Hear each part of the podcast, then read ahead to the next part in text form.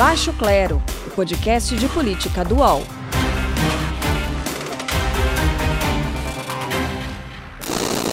Olá, Seja muito bem-vinda, muito bem-vindo à temporada 2021 do Baixo Clero, o podcast de política do UOL. Chegou o momento de a gente destacar a página antiga da Folhinha, de desejar feliz ano novo para a audiência do UOL Notícias e não haveria semana melhor para a gente fazer isso do que essa semana de eleição dos presidentes no Congresso Nacional. Chorando se foi Rodrigo Maia. Me preparei para não chorar, mas não deu. Honra que tive pelos últimos quatro anos e sete meses, onde tive a oportunidade de conhecer melhor o meu país, através de cada um de vocês. Já Arthur Lira nos sorriu garantindo. Prometo respeitar como presidente as forças vivas dessa Casa Legislativa, os colegiados, a proporcionalidade e o plenário da Câmara. Como instituição, deve ser a voz de todos e não a voz de um.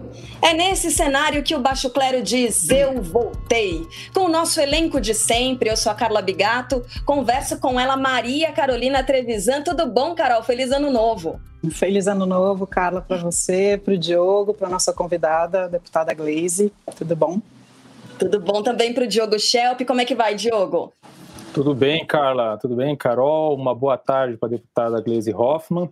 E vamos esperar que 2020 não seja só uma continuação de 2020, um 2020 infinito sem fim, né?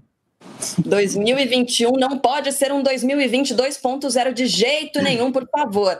Bom, como os nossos participantes já adiantaram, temos novidades. Teremos convidados diretamente ligados aos fatos que serão discutidos aqui, trazendo muito conteúdo para essas nossas conversas, agora transmitidas ao vivo todas as quintas às seis da tarde pelo canal do UOL Notícias no YouTube. E a gente dá o pontapé inicial nessa temporada com uma convidada que representa um grupo de importância fundamental para qualquer democracia e que, nesse contexto, tem um peso especialmente significativo, que é o papel da oposição no Congresso Nacional.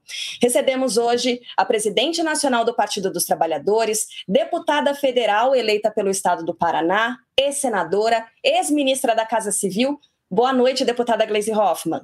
Boa noite, Carla. Boa noite, Diogo. Boa noite, Maria Carolina. Boa noite a todos que nos seguem. É um prazer estar aqui com vocês. Bom, eu informo que as perguntas já enviadas por meio do perfil do UOL Notícias, arroba UOL Notícias no Instagram, serão repassadas à nossa convidada. Bom, deputada, eu começo dizendo o óbvio, né, que é evidente essa vitória do presidente da República, ligado aos dois candidatos eleitos como presidente da Câmara e do Senado, porém, o preço dessa negociação pode acabar saindo alto demais. Como é que o Centrão deve fazer a cobrança dessa fatura de apoio ao governo? E outra, o presidente tem garantia de governabilidade, ele tem garantia de aprovação total das pautas a serem apresentadas pelo governo? Olha, aí tem um grande acordo de interesse, né? O governo tendo interesse de ter uma base que o sustente, principalmente o proteja de um processo de impeachment, e o Centrão que tem os seus interesses também na esfera de governo, seja com as verbas, né, através de emendas, liberação dos ministérios e dos cargos. É essa negociação que se fez aqui é, na casa, que se fez no Congresso, a despeito de ser tão criticada por Bolsonaro e ter sido uma das promessas de campanha dele de não se aliar à velha política. Agora, o governo é refém da velha política e a velha política também é refém de Bolsonaro. Vamos ver no que, que isso vai dar. Eu, sinceramente, eu acho que não vai ser bom para o país, principalmente pelas pautas que já estão aí se avizinhando para tramitar aqui na casa. Carol, Deputada, que avaliação a senhora faz, que balanço a senhora faz da escolha do Partido dos Trabalhadores de ter apoiado é, Baleia Rossi no, no bloco do Rodrigo Maia, montado por ele? A senhora avalia como positivo ou se arrepende de, de ter composto essa, essa, essa, esse bloco do Rodrigo Maia? Será que seria melhor para o partido apoiar, por exemplo, a deputada Luísa Arundina numa, nessa disputa? Não, o PT acertou a fazer essa composição e esse acordo, porque dava perspectiva de disputa. De fato, dava uma perspectiva de disputa. Se nós fôssemos para uma candidatura só da esquerda, é, nós marcaríamos posição. Então, nós tentamos influenciar na pauta, influenciar nos process no processo legislativo, nos espaços da casa, e avaliamos que essa composição era importante para barrar aí é, o autoritarismo do Bolsonaro, as pautas contra os direitos individuais, garantir minimamente a autonomia do Congresso Nacional, enfim. Então, o PT acertou. Agora, eu acho que ficou demonstrado que a chamada direita liberal, que também serviu de base, serve ainda de base no, no, na pauta econômica para o governo, não teve capacidade é, de construir, de manter a sua unidade. Né? Nós vimos aí implodir é, o projeto político do Democratas, do PSDB, e obviamente isso teve é, consequências né, nessa na, na disputa que aconteceu aqui na casa. A oposição, portanto, vai ficar centrada nos partidos que já são do bloco de oposição, e isso aumenta muito a nossa responsabilidade. Mas, de fato, nós não teríamos uma outra é, probabilidade é, de intervir nesse jogo, de tentar barrar é, a eleição é, do Arthur Lira, que foi o candidato apoiado pelo governo, com muito peso, com muita determinação, que não fazendo uma aliança mais ampla. Deputada, é, a senhora falou agora há pouco sobre é, velha política, né, sobre a rendição do governo federal à velha política, que muita gente também chama de toma lá da cá, com o Centrão, essa aliança com o Centrão. Mas o, o, argumento, um dos argumentos que agora os bolsonaristas têm feito, é, aqueles que defendem o governo com unhas e dentes, é que isso é inevitável na democracia brasileira, no presidencialismo multipartidário que nós temos, e que é exatamente a mesma coisa que se fez nos governos do PT. É, inclusive pelo a, o fato de que o próprio Arthur Lira já fez parte, né, já apoiou os governos petistas até, até as vésperas, digamos assim, do impeachment da, da ex-presidente Dilma Rousseff. Então, minha pergunta é essa: é, a senhora vê a diferença? De fato, é, há essa impossibilidade de governar sem o apoio com o Centrão? Se isso já foi feito no passado, nos governos do PT? Olha, a diferença é que nós nunca prometemos para a população que não íamos fazer alianças e acordos no Congresso Nacional. Nunca escrachamos a política né, e nunca denunciamos é, é, o fato de se buscar governabilidade. Eu marquei essa posição aqui na minha fala porque uma das promessas de campanha do Bolsonaro era exatamente essa, que não ia governar com o Congresso, com as indicações do Congresso, com as alianças com o Centrão. É óbvio que, como é a estrutura política brasileira, quando o presidente entra, necessariamente ele não entra com a maioria no Congresso, você tem que fazer composições. É um governo de coalizão. Então, isso é necessário. Né? O que salta aos olhos é que Bolsonaro negava isso, criminalizou a política, né? se elegeu com, essa, com esse discurso. E agora ele se utiliza disso exatamente é, com o objetivo de se preservar. Né? Não, não é com o objetivo de passar projetos para o Brasil, não é com o objetivo de mostrar um caminho de desenvolvimento, é com o objetivo maior de se preservar. E esse foi o foco que o governo fez. Então, por isso que eu ressaltei esse aspecto.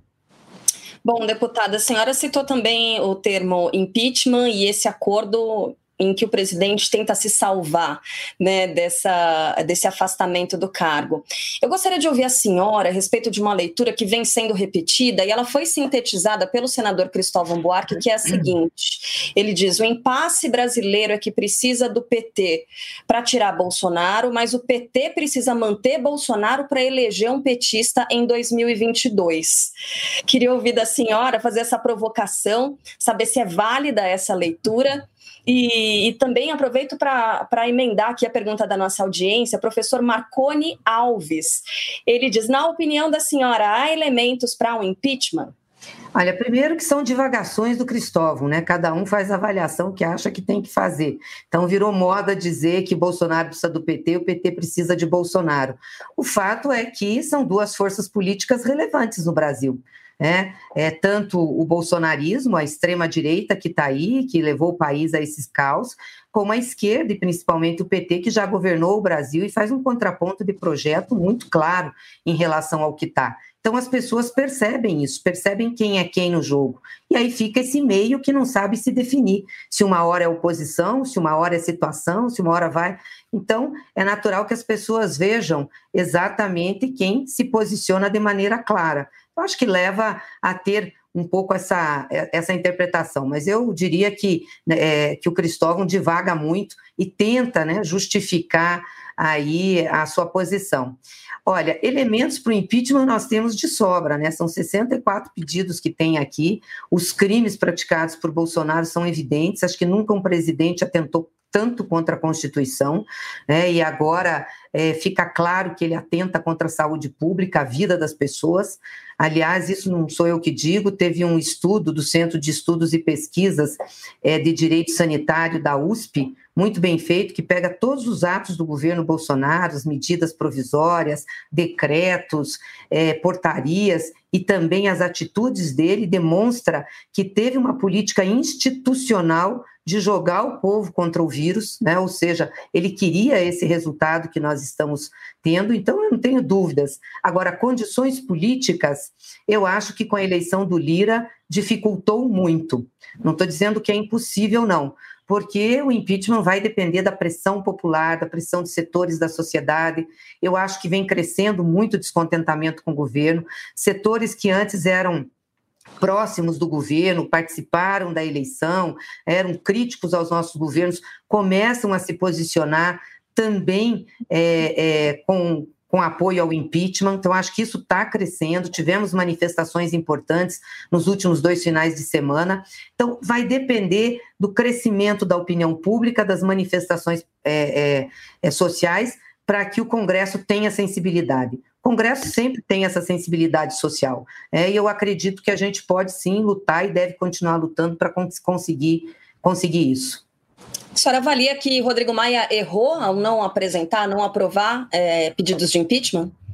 Com certeza, com certeza. Eu acho que o último grande ato do Rodrigo Maia deveria ter sido abrir um dos processos de impeachment, porque isso é, possibilitaria ao país discutir a situação que nós estamos vivendo, a apresentar quais são de fato os crimes, investigar. Né? O judiciário tem feito mais ações do que o legislativo. Nesse ponto, eu acho que nós, como Congresso Nacional, como Poder Legislativo, estamos falhando muito com a sociedade.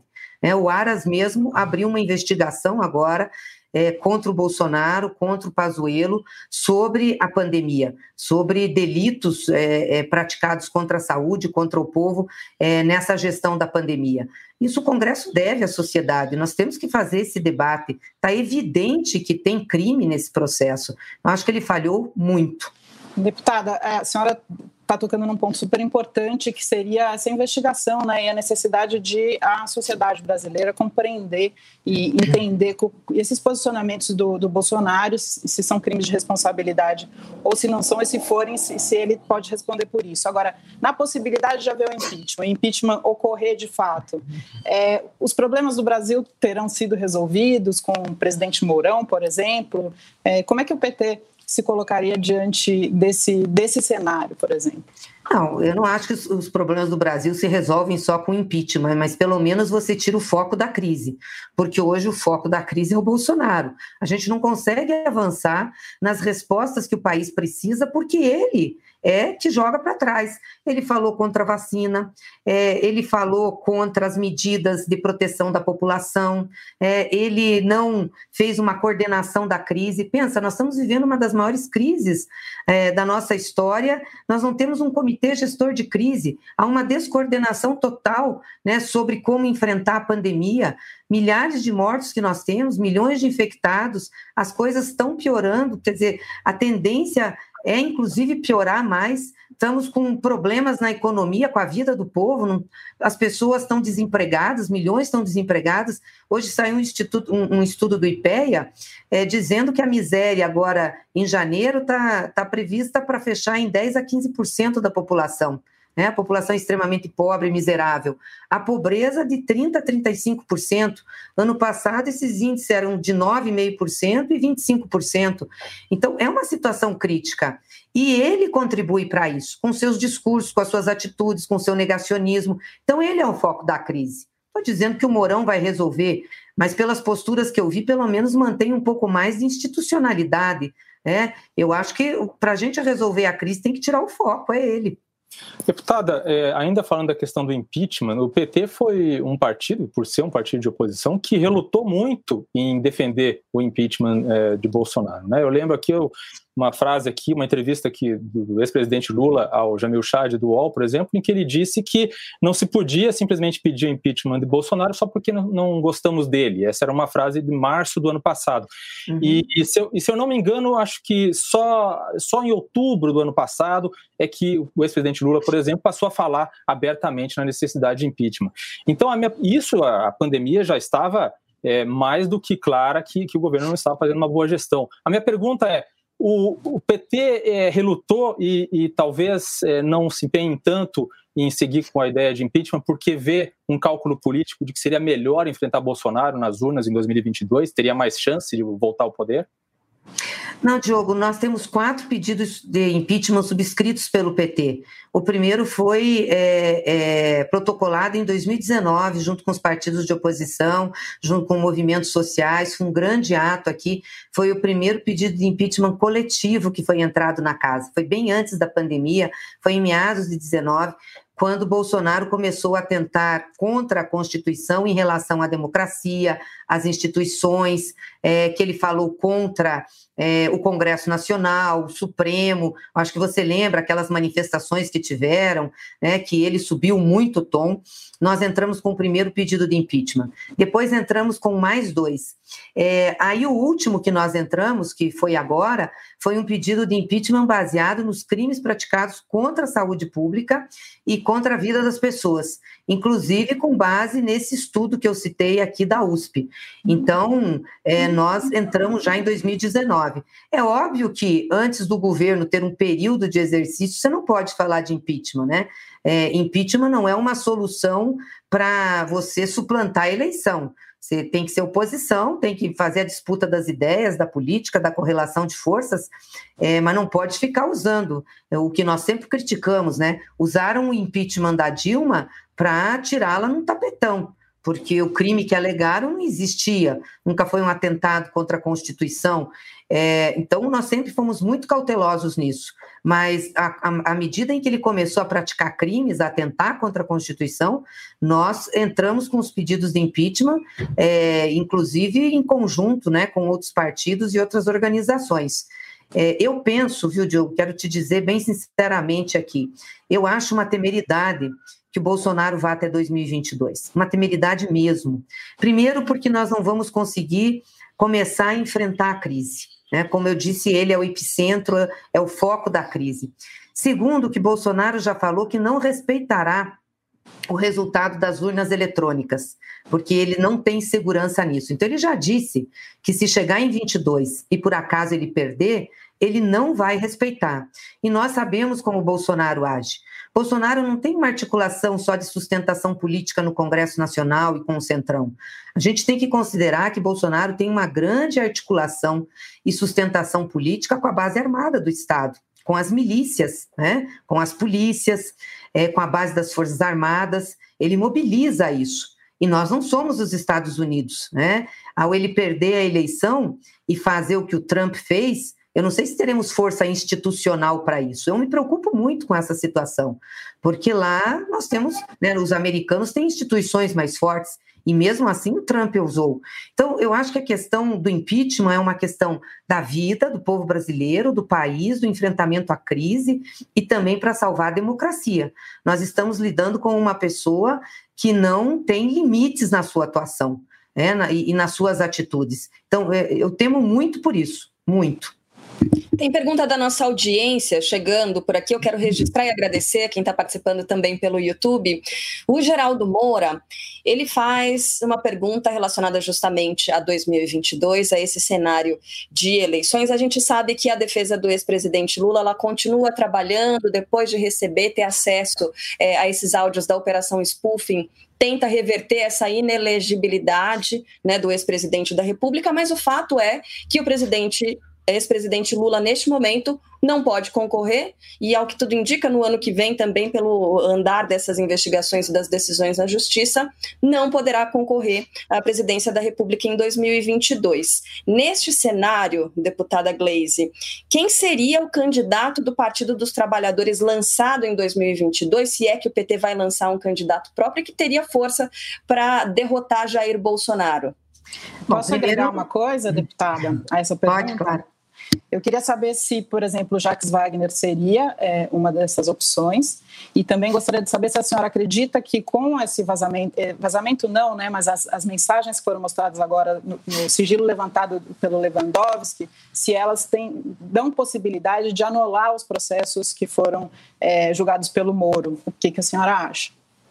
Então, é, primeiro, é, respondendo a Carla, é, não, não há nada que diga que o presidente Lula não poderá ser candidato em 22. É, até porque, é, como perguntou a Maria Carolina, nós temos é, o processo né, que está no Supremo Tribunal Federal sobre a falta de isenção de Sérgio Moro, o habeas corpus, que eu acredito que tenha que ser julgado o mais rápido possível é uma questão de justiça para Lula e de resgate da credibilidade do Brasil, porque está mais do que demonstrado a falta de isenção do juiz e o conluio que ele fez com o Ministério Público para é, é, poder processar o presidente Lula, julgar, condená-lo e prendê-lo. E eu não tenho dúvidas que essas mensagens que agora vêm a público da Operação Spoffen, que estamos conseguindo, né, que a defesa do presidente Lula conseguiu quebrar o sigilo para colocar no processo, mostram muito isso, como o processo foi montado. Né? Tem frases do tipo que é, os procuradores, é, na, na mensagem, comemoram, nós, toda a nossa turma, toda a turma do Moro aqui está de parabéns como toda a turma do Moro. Né? Então, os procuradores faziam parte da turma do Moro, né? mostra a tendência e como o Moro conduziu esse processo, inclusive é, fazendo com que o Ministério Público reapresentasse é, a sua acusação, mudasse as peças, enfim, subverteu aí todo o processo. Né? Depois, além de ter virado ministro do Bolsonaro, é um processo nulo. Então, quer dizer, a anulação da sentença de Sérgio Moro, ela restabelece os direitos políticos do presidente Lula. O presidente Lula, com seus direitos políticos, tem, sim, condições e direito de ser candidato a presidente. No meu entender, seria o melhor candidato, é, não do PT, mas seria o melhor candidato para o Brasil para fazer essa disputa. Agora vai depender dele, obviamente, é, se ele quer fazer essa disputa, se não quer, né, é, e das condições que ele tem. O PT tem nome, sim. O nome do Fernando Haddad, com certeza, é um nome muito forte. O Haddad foi para o segundo turno em 2018, fez 47 milhões de votos, né? tem um patrimônio político importante, é um nome de relevância no PT. É óbvio que se o presidente Lula não quiser ser, Haddad é, eu diria, quase que o candidato natural do PT. Isso não implica que a gente não tenha análise de outros nomes. Jacques Wagner é um quadro importante do partido, é, já era para ter sido nosso candidato em 2018, não quis ser candidato. Acredito que também continue não querendo, né? mas temos os nossos governadores, governador da Bahia, governador do Ceará, né? o governador do Piauí, todos terminam um mandato agora, que também poderiam ser. Mas essa é uma discussão ainda que vai mais para frente. Né? Eu acho que a coisa mais importante que nós temos que fazer nesse momento é procurar coesionar esse bloco de oposição e a centro-esquerda brasileira num projeto alternativo para o país, unificando essas forças para que a gente possa dizer para o país que isso que está aí não é bom, não trará desenvolvimento, não melhorará a vida do povo. E nós temos condições de fazer isso. Então, com essa implosão aí é, da, da, da, chamada direita liberal, da centro-direita, que se colocava como alternativa de Bolsonaro e agora volta a aderir. Acho que vocês viram hoje a entrevista do presidente do Democratas, dizendo que Bolsonaro é uma opção, inclusive, que não deixa de ser uma opção para eles, né? ficam, não sabe se vão, se saem. É, com certeza é esse campo, é esse campo da centro-esquerda que vai ter que oferecer saídas para o país. Então, a coisa mais importante, eu acho que nesse momento, é sentarmos para que a gente tenha uma estratégia para elaborar um projeto de, de saída para o país né, de perspectiva de futuro, de esperança para o povo brasileiro. Mas, por enquanto, o plano A do Partido dos Trabalhadores é investir nessa candidatura e a reversão da inelegibilidade do ex-presidente Lula. A gente pode colocar essa manchete. Não, a, a, a, reversão da, da inelegibilidade do presidente Lula está ligada a uma questão de justiça para Lula. Certo, justiça. mas o plano A do Porque Partido Lula dos Trabalhadores segue sendo o presidente. Não, o Partido dos Trabalhadores é um grande partido, é legítimo que ele tenha nomes para disputar a eleição, assim como o PDT tem, o PCdoB tem, outros partidos têm. Então é óbvio, né? E você trabalha num processo como esse, conduzido por lideranças. Então, é claro, o presidente Lula é a nossa maior liderança política, popular, é um dos maiores líderes do Brasil, né? assim como Fernando Haddad também é uma liderança importante no país. Então, é óbvio que nós temos nomes. É, não, não faltarão nomes ao PT para disputar as eleições. Mas eu acho que precede né, a escolha de nomes a gente apresentar um projeto para o Brasil. Isso é fundamental para dizer: olha, nós temos saída, tem como fazer, já começamos a fazer isso antes, o Brasil pode voltar ao seu caminho do desenvolvimento e a cuidar do seu povo. Deputada, ainda falando da questão das mensagens, é, várias delas foram divulgadas essa semana. É, as mensagens, por exemplo, que se referem a, ao que as conversas ali que os procuradores estavam trocando no momento em que houve uma operação no sítio de Atibaia, em outros imóveis do presidente Lula, do ex-presidente Lula. É, a gente viu ali mensagens preconceituosas, algumas mostrando claramente é, as preferências políticas de alguns dos procuradores, mas a senhora vê naquelas mensagens alguma algum indício de que as provas teriam sido plantadas ou de que o sítio não fosse de fato do ex-presidente Lula? Olha, eles não têm provas ali, né? Na realidade, eles tentam construir uma narrativa, é, buscar elementos para é, é tentar construir provas, porque qual é a prova que eles têm que o sítio é do Lula? Não tem. Eles têm, como você falou, muito preconceito e posição política. Isso eles têm. Aliás, fica claro isso nas mensagens em que, em que eles passam. Tem uma mensagem que hoje foi na petição que o doutor Cristiano Zanin protocolou no Supremo para pedir para que é, o resto das gravações, né, das mensagens pudessem é, ser colocadas à disposição, porque não foram todas, em que um dos procuradores, ao se referir à prisão do Palocci, disse o seguinte: nossa, ficou evidente agora que Moro entrou no jogo da política, vazou exatamente na eleição, mais ou menos nesse sentido.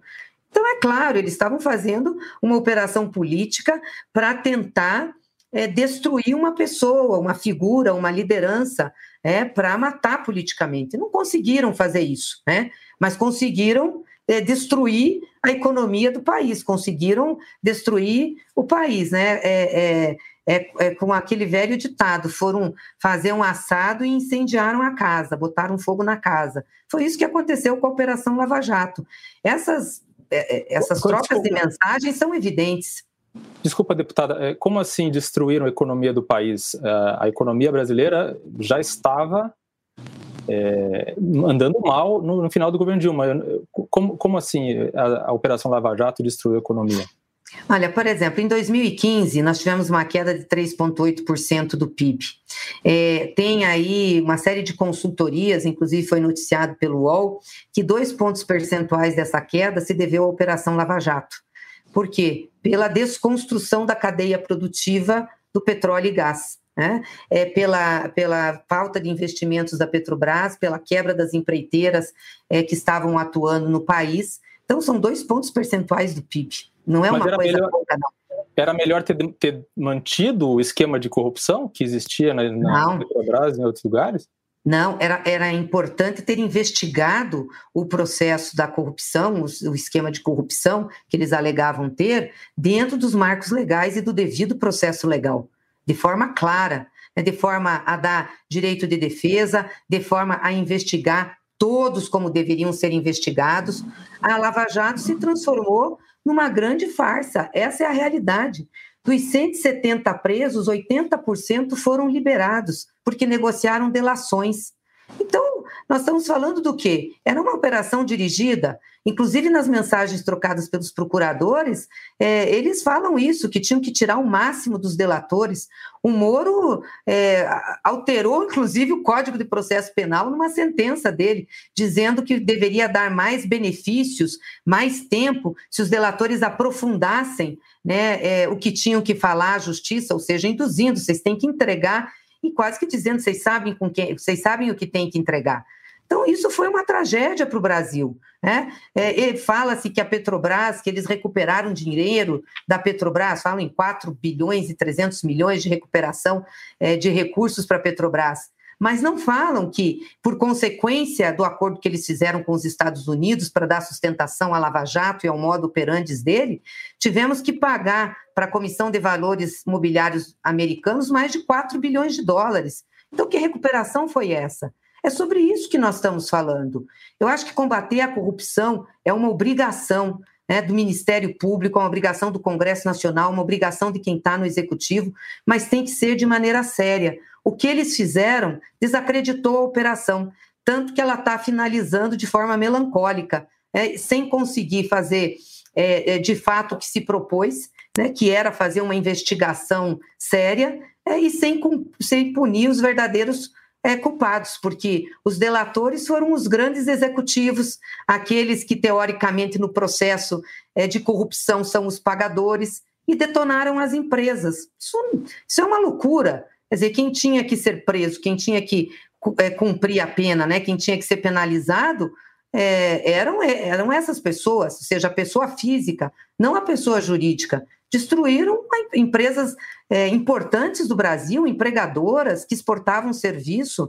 Então, quais são agora os mecanismos que nós temos para alavancar a economia brasileira quando você tem um desmonte disso? É muito grave. Eu acho que essa operação Lava Jato vai merecer uma análise detalhada, uma investigação detalhada de tudo que aconteceu nela e o que de fato ela significou para o Brasil, para o nosso desenvolvimento, para a nossa economia. Tem uma provocação aqui da nossa audiência. Júlio encaminhou a pergunta pelo perfil arroba Notícias do nosso Instagram. O fim da Lava Jato é um aceno do executivo para tranquilizar políticos envolvidos com corrupção? Não, não acho que seja. Eu acho que o fim da Lava, Lava Jato mostra a incompetência e mostra o aparelhamento de uma operação que tinha tudo para ser um sucesso e acabou acoplada num projeto político. Mostra como não devem ser operações que se prezem ou que se queiram sérias para combater a corrupção. Tem mecanismos para fazer isso e eu acho que esses mecanismos têm que ser utilizados. Agora, jamais você pode ter uma operação para fazer é, perseguição política. O que nós vimos é, no Brasil com a Lava Jato foi um verdadeiro lofer. Isso não é uma opinião minha só, são de juristas internacionais, de gente que já se manifestou, que já fez debate, é, gente que tem muito conhecimento de processo penal e que fala exatamente isso. Então, a forma como a operação se deu desmoralizou a própria operação. Glaze, é, eu concordo contigo que, de fato, a Lava Jato é, fez o lavajatismo perder força, assim como os defensores da anticorrupção também perderam força. Mas também enfraqueceu o Partido dos Trabalhadores e a gente viu nas eleições municipais é, bastante perdas para o PT. Além disso, existe uma rejeição muito alta em relação ao partido e aos candidatos que representam o Partido dos Trabalhadores. Como é que o PT está pensando em se reinventar? O que, que vai ter de novo? Como é que vai ser os posicionamentos do PT daqui adiante? Vai mudar alguma coisa? Primeiro, é importante a gente perceber o nível de desconstrução que teve do PT durante todo esse processo. Né? As eleições de 2020, de fato, nos frustraram em termos do resultado. Nós esperávamos mais, é, achávamos que poderíamos eleger mais prefeitos, vereadores, mas ela não nos diminuiu, ela manteve. Nós mantivemos basicamente o eleitorado, o número de prefeituras, foram pouca, pouca a, a variação. Né? É, e, obviamente, que essa questão do antipetismo ela também foi muito plantada na sociedade. Veja, um partido que está há cinco anos, para a gente falar dos fatos mais recentes, né, desde o impeachment da presidenta Dilma, da Lava Jato, sendo notícia diariamente na televisão, é, negativamente, né, é, é, é, difícil de resistir. Eu acho que o PT é muito resiliente e muito resistente. Eu não sei se outro partido político resistiria a essa carga de desconstrução. Né? Foram horas e horas de notícias nos principais meios é, de comunicação, inclusive televisivos, é, com, com imagens que remetiam a essa pecha de corrupto do PT, né, aqueles dutos saindo dinheiro, falas contra o partido, é, as operações, a operação fazendo diversas investigações, as cenas midiáticas né, das prisões, levando as pessoas para fazer depoimentos, sendo que não precisava daquilo, as pessoas podiam ter sido chamadas e iriam. Ou seja, foi um show midiático contra o PT. É óbvio que quem recebe essas informações e não tem o contraditório, porque nos cabia apenas mandar nota, né, coberta, não, não tinha o mesmo tempo para falar, acaba formando uma opinião. Você reverter essa opinião não é fácil, não é só com o discurso, não é só com a sua fala. Eu acho que começou um processo de reversão. Né? O comportamento do Moro, é, o vazamento dessas informações, como os processos foram feitos, como a operação, né, a Lava Jato foi estruturada, é, a ligação aí de interesses é, de grande mídia com os setores econômicos e financeiros, é, como foi levado o golpe da Dilma, a narrativa. Enfim, as pessoas começam também a olhar e dizer, não é, não é bem assim. Aconteceu alguma coisa aí que isso não está muito certo, né? Tanto que eu acho que tem mudado muito a opinião pública em relação ao, ao próprio PT, em relação ao presidente Lula, do que era quando você pegava 2016 né, 2015, que foi o primeiro ano do governo da Dilma do segundo mandato. Era uma situação muito difícil. Acho que hoje as pessoas estão olhando de forma diferente. Mas isso é um processo de recuperação. E tudo que nós temos que oferecer à população é mostrar o que aconteceu, é fazer esse debate, é contar a história, né, falar como, como foram os ataques. E a principal coisa que o PT tem que fazer é o que sempre fez na sua vida, defender o povo brasileiro, defender o povo mais pobre, mostrar como que está a vida desse povo sofrido, né, que está desempregado, que está sem renda, que começa a passar fome de, de novo. Eu acho que um dos fatos mais simbólicos que a gente teve recentemente foi essa semana o padre Júlio Lancelotti com uma marreta na mão, quebrando as pedras debaixo de um viaduto de São Paulo, que foram colocadas para as pessoas de rua não dormir. Tem coisa mais triste num país? Do que isso. Quer dizer, as pessoas serem impedidas, inclusive, de se abrigar num viaduto. Não era para o Brasil estar tá vivendo isso. Então, acho que esse é o nosso papel. É dizer que pode ser diferente, sim, levar esperança para o povo e defender quem mais sofre. Esse é o papel do, do, do PT, do partido, e é por aí que eu penso que nós vamos resgatar é, a avaliação que o povo tem sobre a, sobre a gente. Deputada, é, a deputada Marília Reis, ela teve uma, uma, polêmica ali, que ela entrou sem o apoio do partido, sem a anuência do PT, é, para disputar uma secretaria na Câmara Diretiva da Casa. E eu queria saber o que, que o PT vai fazer a respeito, se isso realmente foi ali visto como uma traição da deputada Marília Reis, e o que o PT pretende fazer a respeito. Olha, Diogo, o PT é um partido político, um partido político grande. Eu acho que é um dos poucos partidos políticos, na verdadeira acepção da palavra, que a gente tem no Brasil. Tem vida orgânica, tem ritos, tem regras, né? E preza muito pelas suas decisões coletivas. É isso que sempre conduziu o PT. É, e, de fato, a atitude da deputada Marília Arraes não foi correta, não foi é, é, é, correta com o partido. Eu fico muito triste com isso, porque eu sempre tive muito respeito pela deputada Marília Arraes, mas essa conduta não é certa, né? pela, pela forma como a gente convive no partido. Mas isso nós vamos discutir nas instâncias partidárias, é, e só vou me manifestar também sobre esse assunto depois que as instâncias discutirem. Agora, o nosso foco principal é organizar a oposição aqui na casa, fortalecer é, e ir para o enfrentamento, porque é esse o nosso papel. Tem mais uma pergunta aqui da nossa audiência, Noêmia Silva.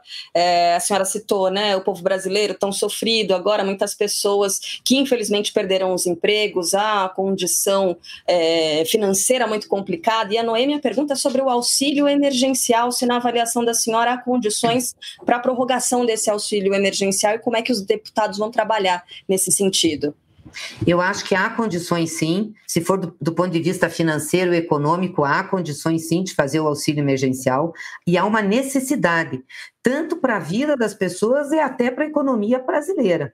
É porque nós temos aí mais de 35 milhões de pessoas que ficaram sem sem auxílio, sem renda, essas pessoas agora, a partir desse mês, não recebem mais nada, foi o remanescente que foi pago em janeiro, e começa a voltar a fome no Brasil, ou até o racionamento, né, o alto racionamento de comida. As famílias estão comprando menos alimento, comendo, me, comendo menos vezes por dia, então, é uma situação triste, o auxílio é uma necessidade. Nós temos projeto aqui já prorrogando o auxílio emergencial, vamos fazer essa briga aqui no Congresso. Eu vi que o presidente do Senado se manifestou em relação a isso, eu espero que seja uma manifestação séria mesmo e que ele traga isso para a pauta. E sinto que o executivo não tem isso como prioridade. É, o Bolsonaro se reuniu com o presidente da Câmara e do Senado e passou uma relação de 30 projetos e temas prioritários para tramitar aqui.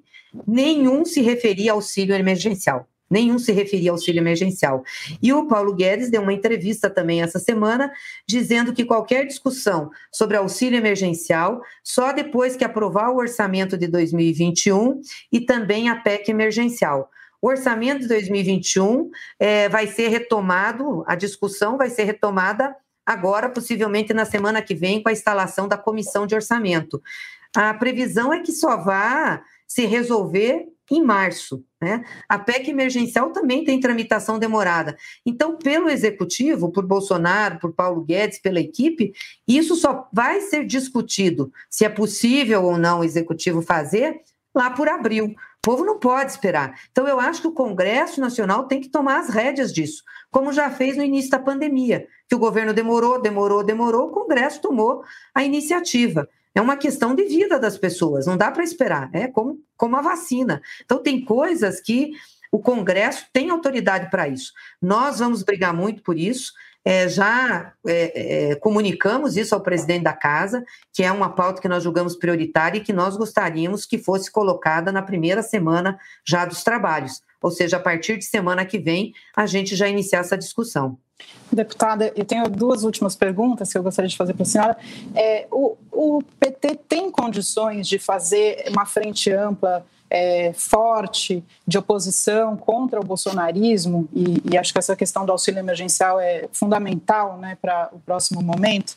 E a outra pergunta que eu gostaria de saber é se a, o, o ex-presidente Lula tem estado ausente né, dos debates, ele não tem se colocado tanto neste momento. Isso é uma estratégia? Não, então, em relação a essa frente mais ampla, foi isso que a gente tentou construir aqui é, na disputa da mesa da Câmara. Nós fizemos um, um acordo, né, uma, uma aliança tática aqui com partidos e com setores da política que a gente não tem afinidade ideológica nenhuma. Né? PSDB, DEM, é, é, é, PMDB, enfim, é, por quê? Porque nós achamos que seria importante aglutinar essas forças para fazer um enfrentamento ao bolsonarismo, se não em todas as questões, mas em algumas que nós considerávamos essenciais como por, por, exemplo essa de salvar imediatamente o povo, né, ter renda emergencial, ter vacina, ter uma política de segurança alimentar. Então, fizemos essa tentativa. Nós não somos contra, não, a fazer essa aliança política para enfrentar o bolsonarismo. O problema é que essas, é, esses partidos, né, é, que também estavam, segundo eles, dispostos a fazer, não têm firmeza para isso, porque eles não sabem bem se vão ficar do lado de lá, do lado de cá, é, é o que eu disse hoje do Democratas, a situação que está. Quer dizer, o Democratas está dizendo que vai apoiar o governo, praticamente. Né? Então, é, é, a dificuldade é essa, não é conosco. Né? Por isso que eu penso que a gente tem que fortalecer muito aqui a frente de oposição dos partidos de centro-esquerda para a gente começar a construir e ir chamando setores aqui da casa, setores é, de outros partidos, e nós vamos nos empenhar muito para fazer isso. A gente sabe que sozinhos não, não, não, não, conseguimos fazer esse enfrentamento, que nós precisamos aglutinar forças para é, poder proteger o Brasil e o povo brasileiro. Em relação ao presidente Lula, vocês sabem que ele fez uma viagem a Cuba, né, ficou é, por lá mais de 20 dias, já era uma viagem que ele tinha planejado há tempo, ele ia gravar um documentário. Infelizmente, durante a viagem, ele pegou Covid, gastou todo o seu tempo em Cuba se tratando, e ele está com orientação médica de se preservar é, mais, né, nesse período aí, pelo menos né, é, nesse próximo, nesses próximos dias, talvez até mais um mês, e, e a gente quer que ele se preserve mesmo, né, que ele fique enfim, sem risco nenhum. Então, é, é por isso que ele não está tão presente aí nos debates.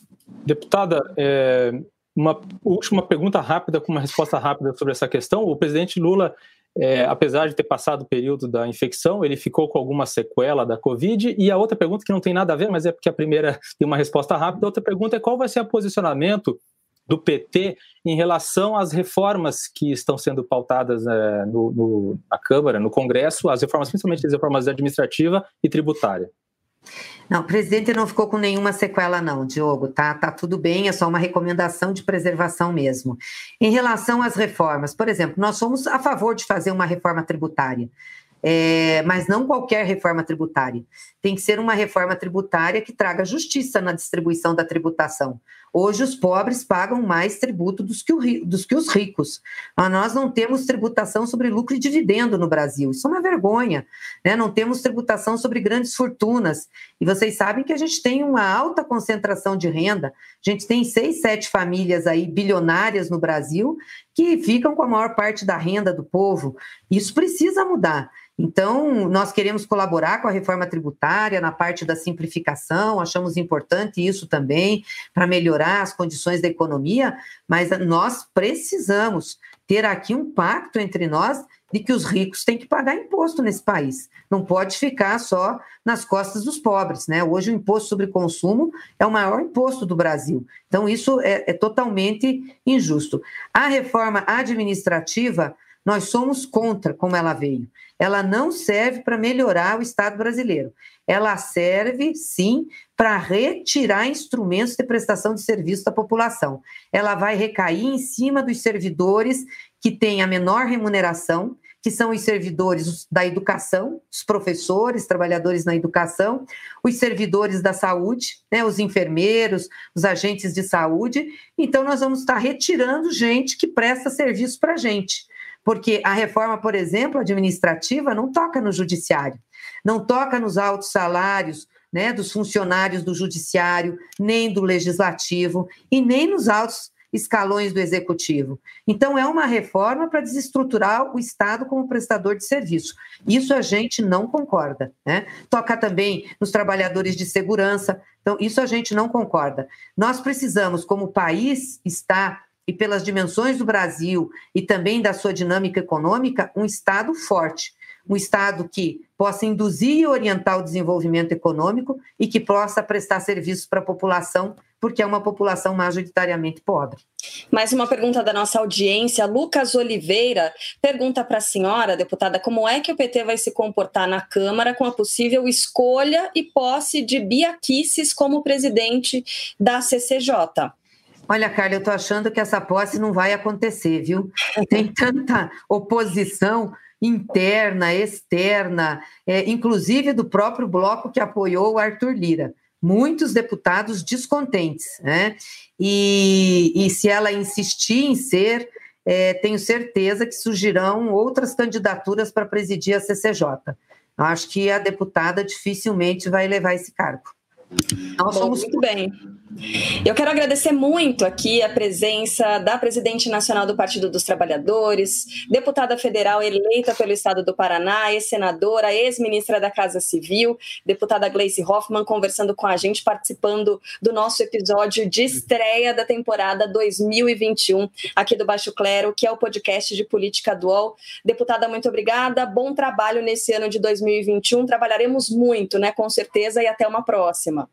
Até, obrigada, obrigada Carla, obrigada Maria Carolina, obrigada Diogo e a todos que nos acompanharam aí. Bom trabalho para vocês. Obrigado. Obrigada. Muito obrigada, deputada. Bom, a gente faz um intervalinho breve, você já conhece de alguns segundos, e na volta, claro, tem a primeira edição da nossa frigideira aqui do Baixo Clero, não sai daí. Posse de Bola é o podcast semanal do All Sport sobre futebol. Às segundas e sextas-feiras, eu, Eduardo Tironi, converso com Juca Kifuri, Mauro César Pereira e Arnaldo Ribeiro sobre o que há de mais importante no esporte favorito do país. Você pode ouvir o Posse de Bola e outros programas do UOL em uol.com.br/podcasts, no YouTube e também nas principais plataformas de distribuição de podcasts. Segundo bloco do nosso Baixo Clero podcast de política dual, frigideira por aqui. Só lembrando e te convidando né, a participar. Mande, por favor, a sua sugestão para frigideira pelo arroba no Instagram, também pode ser pelo Twitter e aqui no, no YouTube, no, no canal do UOL Notícias. Diogo, vamos começar com você então, essa temporada 2021 da frigideira. Quem é que você manda para a panela? Apesar disso não, não ser muito educado, é sempre bom começar comigo, porque a Carol sempre tem uma lista de pessoas preparadas que ela quer pôr na frigideira, ela nunca fica sem nome, né? Eu vou colocar é, a deputada Bia Kisses na frigideira, pelo, por toda a discussão que ela gerou essa semana, né, pela essa indicação à Comissão de, de Constituição e Justiça, ela que e aí essa essa, indica, essa essa possibilidade aí de que ela venha ocupar essa comissão é, fez relembrar né, as declarações que ela já deu a respeito, por exemplo, da, de, da questão de intervenção militar. Ela defendeu na tribuna a intervenção militar no STF é, e também já tinha de, de, defendido essa hipótese no primeiro dia do mandato do presidente Jair Bolsonaro, num tweet que ela fez. Então, dizendo, lembrando que agora o presidente pode, então, é, se recorrer às Forças Armadas, então é uma coisa. Ela também pediu impeachment é, de ministros do STF, assim por diante. Então, é um nome que não são coisas que ela fez exatamente essa semana, mas que foram reavivadas essa semana com a possibilidade de que ela venha ocupar essa comissão. Era a sua escolha também, Carol Trevisan? Eu vou confessar que era a minha primeira opção, Plano A.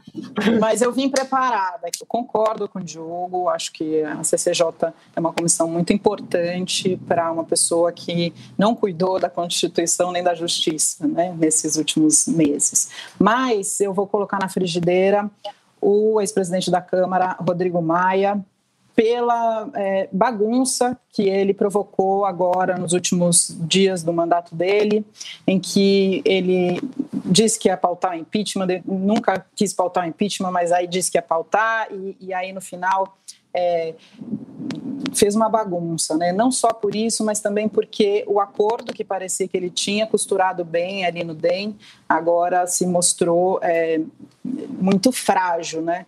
Então, por isso, agora eu não sei em que lugar Rodrigo Maia vai se colocar nesse, nesse próximo momento, né, nos próximos meses, porque ele parece não estar se identificando tanto com o próprio partido, né?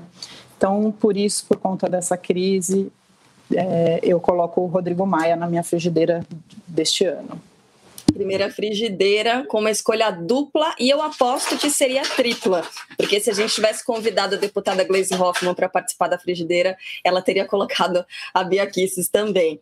Ou Bom, o Sérgio Moro.